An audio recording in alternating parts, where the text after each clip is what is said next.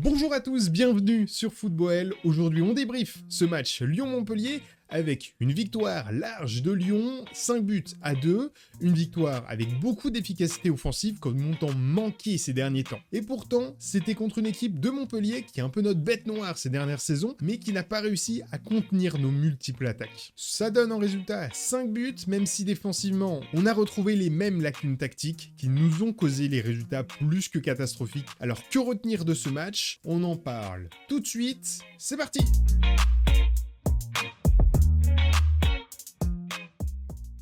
Lyon a abordé cette rencontre quelques jours après la défaite importante pour le classement contre Brest. Les joueurs avaient donc envie de prouver aux coachs, aux dirigeants et aux supporters. Peter Boss était lui de retour de ses quelques jours de maladie et avait aligné une équipe en 4-3-3 encore une fois avec Julian Pullersbeck, à droite Malo Gusto qui enchaîne encore une fois 90 minutes à cause notamment de la blessure de Léo Dubois, mais aussi parce que offensivement il apporte une vraie plus-value. En défense charnière, Lukeba da Silva, à gauche Enrique qui remplaçait Emerson. Au milieu de terrain, en point de place, Mendes, demi-relayeur Ousamawar à droite, Paqueta à gauche et une attaque classique avec Tété en ailier droit, Kato Kambi à gauche et au centre, Dembélé comme son habitude. A noter qu'on avait énormément de blessés hein, pour ce match, 9 avant le début de rencontre puisque Romain Fèvre a été écarté du groupe car il ressentait une douleur au niveau des adducteurs et surtout de la fatigue. On a même eu droit à la 36e minute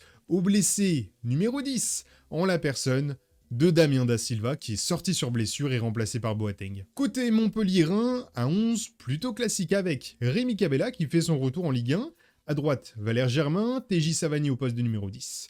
Jordan Ferry, bien connu du côté des Gaunes, faisait son retour à Lyon. Et pour parler d'un dernier Montpellierin, Mamadou Sakho, qui a longtemps été annoncé en tant que rumeur à l'OL, était aligné dans la défense montpelliéraine. Le match commence donc assez habituellement côté lyonnais avec la possession et quelques occasions côté lyonnais encore une fois, mais totalement vendangé par nos attaquants. Puis à la 26e minute, Dembélé, qui était dans cette position aux abords de la surface, qu'il aime bien, mais avec une dizaine hein, de Montpellierins juste devant, choisit de faire la passe entre ces dizaines de Montpellierins à Paqueta, qui est dos au jeu, au point de penalty, qui choisit de se retourner, de tirer.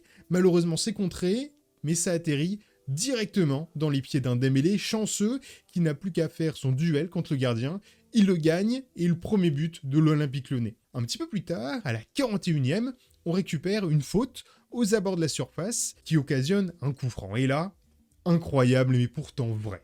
Thiago Mendes décroche la toile d'araignée gauche du cadre d'Omelin. Un but absolument imparable et surtout imprévisible, étant donné que le dernier but, coup franc direct de l'OL, bah, il fallait remonter à Memphis de paille. Hein. Malheureusement, dans le temps additionnel de la première mi-temps, L'espoir des supporters, voyant Lyon mener 2-0 contre Montpellier, bah, s'estompe avec une très grosse perte de concentration de la part de la défense lyonnaise. Et un contre éclair mené par TJ Savanier qui vient trouver avec une très belle combinaison un Wai qui part dans la profondeur et laisse sur place toute l'équipe lyonnaise. Il vient gagner son duel contre un Paulersbeck qui est complètement battu. Et en parlant du manque de concentration de l'OL, eh ben, on se prend un deuxième but dans ce temps additionnel, quelques minutes plus tard, à la 45e plus 4, avec Thiago Mendes qui vient faire une main, une penalty pour Montpellier, brillamment transformé par Savanier. L'OL se saborde et en l'espace de 2 minutes, le score passe de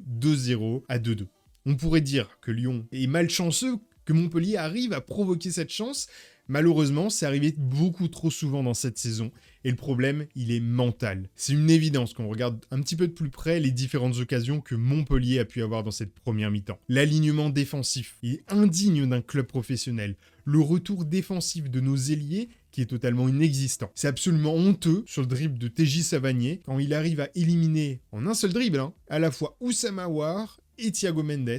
Et au lieu de se retourner et de courir derrière, bah, il reste planté, les deux, comme deux poteaux, à regarder, regarder bah, Montpellier, sans aucune envie de s'imposer. Et même quand on regarde le visage de Peter Boss, on sent qu'il est usé par ses joueurs. Ses problèmes d'alignement, ses problèmes défensifs. Ils sont tellement évidents que la vidéo, que ces analystes vidéo ont forcément montré ces problèmes plus tôt dans la saison, mais qu'aucun des joueurs n'a décidé de l'appliquer en match. Allez, on passe à la seconde mi-temps, à la 63e, avec Thiago Mendes qui fait une petite passe à Oussama Aouar qui se projette dans la surface et arrive à bien placer son tir. Résultat but, l'OL repasse avec un but de plus, 3-2, et seulement 5 minutes plus tard, Lucas Paqueta arrive à glisser la balle à un Karl Toko Ekambi qui est encore une fois aux abords de la surface, mais cette fois, aucun Montpellier devant lui il arrive à gagner son duel et but pour le Camerounais. Pour le dernier et cinquième but, on retrouve l'OL en contre avec une projection et Karl Toko qui arrive à fixer des Montpellierins, Dembélé qui l'accompagne, qui fait avec son jeu sans ballon et aussi son travail de fixation des Montpellierins. Et là, on voit un Oussama qui déboule dans la surface et après quelques passements de jambes de Karl Toko il fait la passe à Oussem, qui tire et bute d'Oussem Aouar. Au final, des Lyonnais qui ont réussi à se reprendre en seconde mi-temps avec des alignements défensifs et des retours des ailiers qui étaient un petit peu plus structurés. Et heureusement que c'était en face que Montpellier, qui n'a plus rien à jouer et qui n'a pas réussi à exploiter correctement les lacunes de la défense lyonnaise. Lyon a été ce soir très efficace offensivement, avec 5 buts, pour seulement 3 XG côté lyonnais. Mais c'est en regardant les XG de Montpellier à 2,25 que l'on réalise l'instabilité de cette équipe aujourd'hui. C'est un score fleuve avec 7 buts dans la rencontre, 5 côté lyonnais, mais avec une telle fébrilité structurelle, Lyon en encaisse encore une fois 2. Ce qui fait qu'au cours d'une saison, cette équipe lyonnaise ne peut pas être constante dans les résultats. En top, côté lyonnais, c'est assez dur d'en sortir en particulier, car même si dans l'attaque, les joueurs offensifs ont été bons, très efficaces.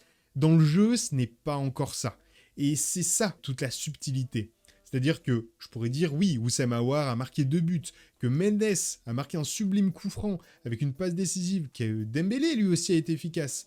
Mais contre une équipe, c'est pas pour dénigrer Montpellier, qui est une belle équipe de Ligue 1, hein, mais contre une équipe qui a quelque chose à jouer et qui provoque et utilise les erreurs de son adversaire Lyon, on aurait pu en encaisser bien plus que seulement deux. On pourrait se réjouir de voir Lyon retrouver son efficacité offensive, sauf que c'est tellement un facteur dépendant de la qualité défensive en face, de l'envie des Lyonnais comparé à celle de nos adversaires, qu'il est très peu probable hein, de, que Lyon décide tout d'un coup de claquer 5 buts à tous les matchs pour compenser bah, les 4 autres buts que l'on encaisserait. Mention spéciale quand même à Malo Gusto qui a encore une fois prouvé qu'il apportait une vraie plus-value, même si pour l'un des deux buts que l'on se prend, c'est encore une fois une de ces paires de balles qui découle sur un but. Mention spéciale aussi aux demi-relayeurs lyonnais, Paqueta et Oussamoir, qui ont réussi à l'inverse des précédents matchs de l'OL, à apporter du surnombre dans la surface de réparation et à fixer les joueurs adverses pour laisser de la place à Dembélé, Karl Toko et Cambi. Maintenant, côté flop, ils seront principalement défensifs. Da Silva qui sort sur blessure à la 36e remplacé par Boateng, deux joueurs qui ne sont pas du tout rassurants, car ils sont la cause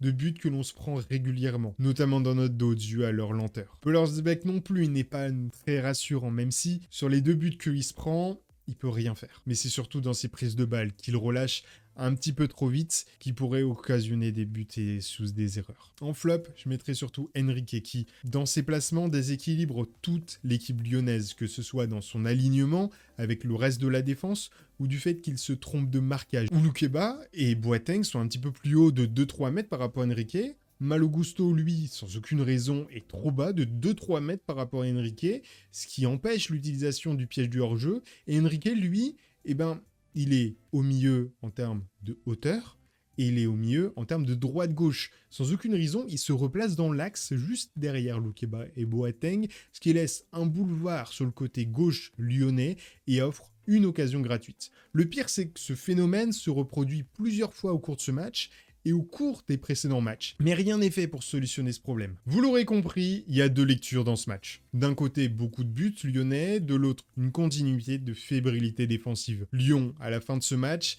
est huitième de Ligue 1 à 52 points et si loin de la première place européenne qu'il semble s'envoler petit à petit. Alors certes, grâce au match de Bordeaux et à ce match en termes de différence de buts, on remonte petit à petit pour être à égalité avec Lens, mais avec un match de moins, et plus très loin de Nice, mais encore une fois avec un match de moins. Mais journée après journée, l'espoir lyonnais faiblit et même en remportant tous les matchs. On a Marseille, Metz, Nantes, Clermont. Bah, on n'est même pas sûr que l'on remontera la pente. Merci d'avoir écouté ce débrief jusqu'au bout. J'espère que la vidéo t'a plu. Si c'est le cas, n'hésite pas à lâcher ton meilleur like, à t'abonner si ce n'est pas déjà fait. On se dit à la prochaine pour d'autres vidéos. Merci à toi et pour ta fidélité.